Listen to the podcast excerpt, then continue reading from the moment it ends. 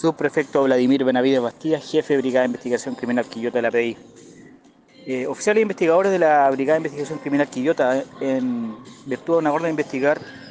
de la Fiscalía de Análisis Criminal y Foco Investigativo del Ministerio Público de Valparaíso, eh, que tiene relación con una serie de robos a locales comerciales ocurridos durante el año 2022 en la comuna de Quillota, mediante el análisis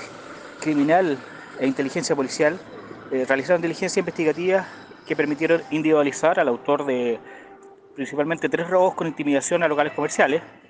Eh, el sujeto en cuestión utilizaba como modo operandi ingresar a dichos establecimientos intimidando con armas a sus dependientes para eh, posteriormente eh, sustraer la recaudación